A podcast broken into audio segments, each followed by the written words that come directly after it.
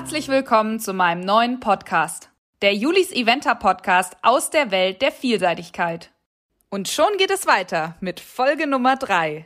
Mein Name ist Juliane, ich blogge über meine Leidenschaft, die Vielseitigkeit und möchte euch ganz viele Einblicke in diesen tollen Sport verschaffen.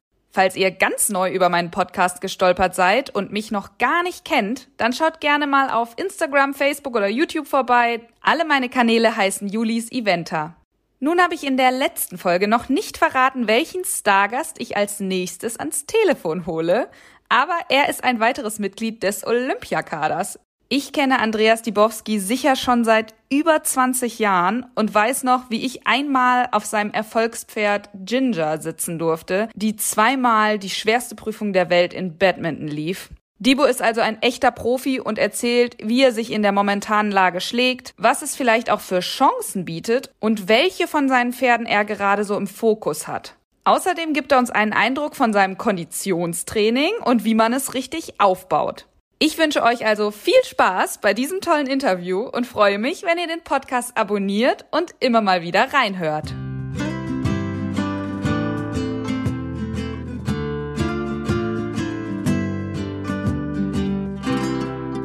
Bei mir in der Leitung ist nun Andreas Dibowski. Ich freue mich sehr, dass du dir die Zeit genommen hast, dabei zu sein in meinem neuen Format. Hallo Dibo. Hallo. Wie geht es dir denn jetzt in dieser verrückten Zeit? Ich bin ein wenig gelangweilt tatsächlich. Ähm, die ersten Tage habe ich das noch relativ entspannt gesehen, aber mittlerweile holt einen doch so ab und zu mal der Lagerkoller ein. Ja, man zieht sich dann irgendwie wieder raus, man sucht sich neue Projekte. Jetzt haben wir gerade einen neuen Graben auf dem Geländeplatz gebaut und somit hält man sich so ein bisschen bei Laune. Ja, ich weiß genau, was du meinst. das ist ja auch der Grund, warum ich diesen Podcast gestartet habe, weil man sich ja doch ein bisschen mehr langweilt als sonst. Olympia ist ja nun verschoben auf den Sommer 2021. Wie, wie hat dich diese Nachricht so erreicht? Also ich fand es ja sehr überfällig, dass es sich sowieso überhaupt so lange hingezogen hat mit der Entscheidung. Und ähm, es war eigentlich eine beruhigende Situation, als die Entscheidung endlich getroffen wurde, dass es dieses Jahr nicht stattfindet. So weiß einfach jeder, woran er ist. Ähm, dann kam ja die Entscheidung Sommer 21 und da muss ich sagen, maß ich mir jetzt nicht an, irgendein Urteil zu machen. Warum macht man es nicht im Frühjahr? Warum macht man es nicht im Herbst bei der ganzen Diskussion über das Klima? Aber da spielen sicherlich so viele andere Interessensgruppen noch mit rein, was die Entscheidung angeht. Und das möchte ich mich eigentlich nicht anmaßen, das zu beurteilen. Also nehmen wir es jetzt einfach mal so hin und freuen uns auf nächstes Jahr eine neue Chance für Olympia. Genau. Du bist ja mit äh, FRH Corrida im Olympiakader. Die ist ja gerade erst elf, also auch nächstes Jahr im besten Alter. Ähm, für dich sicherhin die erstmal die Nummer eins auch für nächstes Jahr oder hast du Pferde, die da vielleicht schon nachrücken? Nein, also auf, auf dem Niveau sicherlich nicht. Wir haben einige, die da nachrücken könnten, später mal. Aber jetzt innerhalb eines Jahres ein neues Championatspferd aus dem Hut zu zaubern, das ist äh, schier unmöglich und ist auch nicht äh, irgendwie von Interesse, das jetzt auf, auf Krampf oder auf Gewalt zu machen. Ähm, insofern konzentriere ich mich einfach auf die Verbesserung der Stute und hoffe natürlich, dass wir in der zweiten Saisonhälfte nochmal wieder angreifen können und unsere Leistung bestätigen können, die sie jetzt ja schon über Jahre hinweg immer wieder gezeigt hat, vor allem mit ihrer Beständigkeit. Und äh, da muss man ja sowieso sehen, wie das dann mit den Qualifikationen aussieht, ob sie sich jetzt alle neu qualifizieren müssen dieses Jahr oder ob überhaupt die Chance besteht oder ob das, das sind ja alles Dinge, die im Moment keiner äh, weiß, was da noch auf uns zukommt. Aber ich gehe mal davon aus, dass die zweite Saison, ich denke jetzt mal positiv, die zweite Saisonhälfte wird relativ normal laufen. Insofern werden die Qualifikationen auch neu starten. Also ich denke auch positiv. Ich hoffe ja auch, dass ich nochmal loskomme zum Reiten. Ähm, also du hast es ja jetzt noch so ein bisschen am Rand gesagt. Hast du also so ein paar kleine Nachwuchshoffnungen schon im Stall? Ja, es ist, es kommen jetzt welche nach. Ähm, es ist natürlich eine Lücke entstanden, dadurch, dass Everton ausgefallen ist, Corrida jetzt da. Ähm, sind, ist das jetzt nicht mehr so nachhaltig. Früher hatte ich immer so in jedem Jahrgang vielleicht drei oder vier Pferde, die sich dann da hochgearbeitet haben. Jetzt habe ich mal so eine Lücke, aber es sind zwei Pferde, die jetzt auf dem Niveau auch schon mal angetestet sind. Einmal mit Belfast, der sicherlich noch stabiler werden muss von seiner Leistung.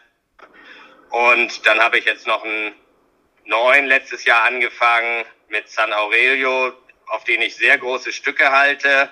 Aber das jetzt, der ist jetzt gerade mal zwei Sterne gegangen. Also das jetzt zu beurteilen, wann mhm. daraus ein Championatswert wird, das, das steht in den Sternen und das zeigen jetzt die nächsten Jahre.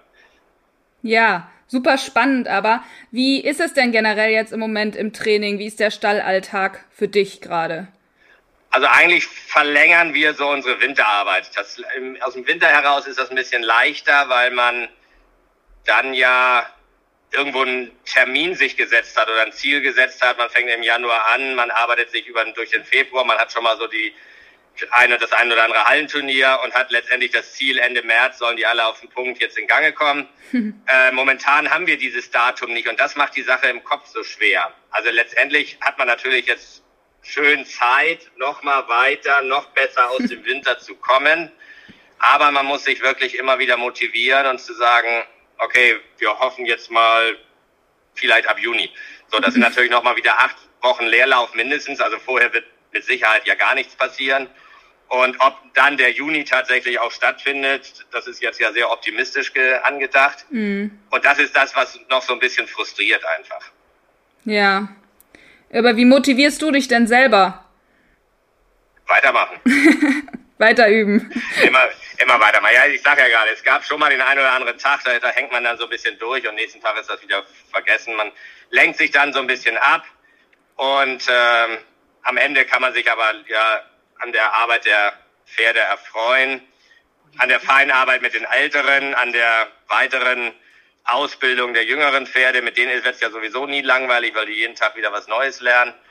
Und so geht das eben voran. Und jetzt müssen wir warten auf einen Termin und dann wird das auch alles abgeschüttelt und ähm, wird, wird voran. Wir haben natürlich jetzt die Möglichkeit, selbst wenn wir nicht, nicht rauskommen, dass auf meiner Anlage natürlich genug Platz ist. Wir stehen, sitzen uns nicht irgendwie, hocken nicht aufeinander, sondern wir können ausweichen. Wir haben verschiedene Plätze. Wir können auf dem Dressurviereck, wir haben jetzt unsere Sprünge draußen schon stehen. Wir haben draußen Parcours stehen. Wir können natürlich auf einen Geländeplatz gehen, wo alle Aufgaben schon hingestellt sind. Also wir haben schon sehr viele Möglichkeiten, uns auch trainingstechnisch zu beschäftigen, auch wenn wir jetzt an, den, an die Hofarbeit gebunden sind. Also es wird trotzdem nicht langweilig.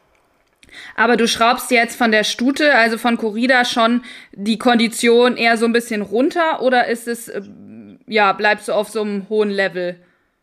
Nein, die war ja noch gar nicht auf einem hohen Level. Dadurch, dass sie ihre Qualifikation ja hat, ist ja gar keine lange Prüfung wie jetzt bei den anderen, die jetzt Batman oder Kentucky gehen wollten. Die sind natürlich richtig rausgerissen worden, weil die schon voll in Gange waren. Mhm. Bei Corrida war es so, dass äh, die sich immer noch im Aufbautraining befand. Da war die erste Prüfung sowieso erst äh, Mitte April. Insofern äh, musste ich da gar nichts runterschrauben, sondern einfach nur nicht mehr weiter ausbauen und äh, mich einfach auf noch mehr auf die Defizite auf ihre Dressur oder auf unsere Dressur äh, konzentrieren. Und insofern spielt mir jetzt vielleicht die längere Pause ein bisschen in die Karten, dass ich da noch besser aus dem Winter herauskomme. Also sogar Chancen, die jetzt hier diese Pause ähm, bietet. Naja, das wird sich zeigen. wann müsstest du denn wieder loslegen, wenn das Juni-Turnier in Lumülen zum Beispiel stattfindet? Wann müsstest du dann, sag mal, konditionell äh, starten? Also die Pferde haben jetzt eine relativ hohe Grundkondition schon gekriegt, dadurch, dass wir diesen warmen Winter hatten. Wir, die sind alle schon draußen gewesen, die sind alle schon regelmäßig am Galoppieren. Wir haben jetzt noch kein Leistungskonditionstraining, also wir haben noch keinen Galoppplan, aber so auch so eine Corrida oder auch die anderen Pferde, die gehen einmal die Woche galoppieren, so ein bisschen für Laune, Pi mal Daumen. Und ähm, wenn man dann wirklich einen Termin hat, dann würde man sich einen Plan machen, dann würde man anfangen und dann wäre das so eine Vorlaufzeit. Also aus der Grundkonditionierung, die jetzt relativ hoch schon ist, wäre es eine Vorlaufzeit von sechs Wochen etwa, bis die auf dieses vier Sterne Kurzniveau konditionell eingestellt sind. Also was natürlich fatal wäre, wenn das bis Ende Mai offen gehalten wird und dann sagen die zum 1. Juni ja in 14 Tagen findet Lumülen statt. Das geht natürlich nicht. Nee, aber ich glaube, so. das hatten sie auch nicht vor. Ich hatte mal was gehört Nein, von Ende April, dass sie sich bis Ende April das irgendwie sozusagen offen genau. halten. Ja. Genau, und das ist auch eine realistische Zeit, auf jeden Fall für die Kurzprüfung. Ähm, mit der 5 Sterne wäre das sicherlich deutlich schwieriger. Da würden die sechs Wochen nicht reichen. Da müsste man dann eben schon vorarbeiten, wenn jetzt welche Lumülen fünf Sterne reiten wollen, müssten dann schon jetzt auch voll in Gange sein. Ob das jetzt das Risiko wert ist, dann wieder runterfahren zu müssen, also jetzt gerade so stelle ich mir die Pferde vor, die Batman oder, oder Kentucky gehen wollten, die wird man nicht auf diesem Level halten können. Das wäre sehr gefährlich. Mhm. Wenn wir jetzt gerade beim Thema Konditionen sind, habe ich noch eine letzte Frage. Da erreichen mich ja immer so viele Fragen aus der Community und du bist ja der absolute Profi. Gibt es irgendeine Standardregel, die man irgendwie den nicht so erfahrenen Reiter geben kann für Konditionen? Nein, also das, das werde ich immer wieder, das werde ich immer wieder gefragt. Natürlich haben wir einen gewissen standardisierten Ablauf aus der Winterarbeit heraus du kennst das Thema ja auch, ich, ich trenne das ja so zwischen Basiskonditionierung und, und Leistungskonditionierung. Und was die Basiskonditionierung angeht, ähm, da ist es einfach die Vielfältigkeit gefragt, äh, das Abwechslungs-, die abwechslungsreiche Belastung, an den Defiziten aber in Dressur springmäßig, dann aber nicht außer Acht lassen, dass es eben auch außer Galopptraining noch eine andere Konditionierung, nämlich der Gliedmaßen gibt. Das heißt, dass man Traben geht, auch lange Ausritte macht, da mal galoppiert, da mal trabt auf festem Boden, auf tieferem Boden, alles natürlich dosiert. Aber wenn man das alles abgeklärt hat, dann ist man eigentlich mit unseren Pferden immer gut gerüstet bis inklusiv ähm, zwei Sterne Prüfung kann man also daraus jederzeit losreiten, ohne ein spezielles weiteres ausgefeiltes Training ähm, angehen zu müssen. Und wenn es dann in Richtung drei Sterne oder vier Sterne geht, dann sollte man schon anfangen, sich einen Plan zu machen in einem gewissen Rhythmus. Und vor allen Dingen, was wir dann machen, dann gehen wir grundsätzlich irgendwo an Hang. Ähm, das ist natürlich in Bayern leichter als hier in, in Norddeutschland, aber wir versuchen immer Plätze zu finden, wo wir dann bergauf galoppieren können, das in verschiedenen Weisen aufbauend, wiederholend, steigernd vom Tempo und von der Intensität. Aber da jetzt eine Standardsache zu sagen, das ist grundverschieden und zwei Pferde, die das, die gleiche Prüfung gehen, können 50 Prozent auseinanderliegen von der, von der Intensität des Trainings her und trotzdem das gleiche Level erreichen. Ja, ja, das stimmt. Das war auch ein bisschen provokativ formuliert, aber ähm, ich finde es super spannend. Ich klar, ich beschäftige mich natürlich auch viel mit Konditionstraining, aber mir werden eben auch super viel diese Fragen gestellt und dann weiß ich auch immer nicht so richtig, was ich dazu sagen soll, weil ob man jetzt eben ein Pony oder ein Großpferd oder wie die auch im Training sind, das weiß man ja immer alles nicht und von daher genau. ist das ja immer ein bisschen schwierig. Aber ja, vielen, vielen Dank für deine Zeit. Das war's auch schon. Äh, ich hoffe, wir sehen uns bald im echten Leben auch mal wieder auf dem Event oder so. Alles klar. Und bleib gesund. Okay, du auch. Danke.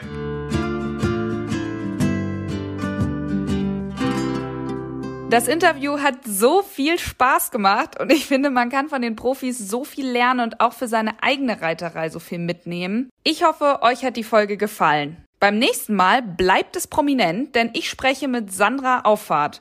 Auch sie ist im aktuellen Olympiakader nominiert und ich bin gespannt, was sie so erzählt. Die Folge wird es sogar schon diese Woche Freitag geben. Also stay tuned, bleibt gesund und möglichst zu Hause.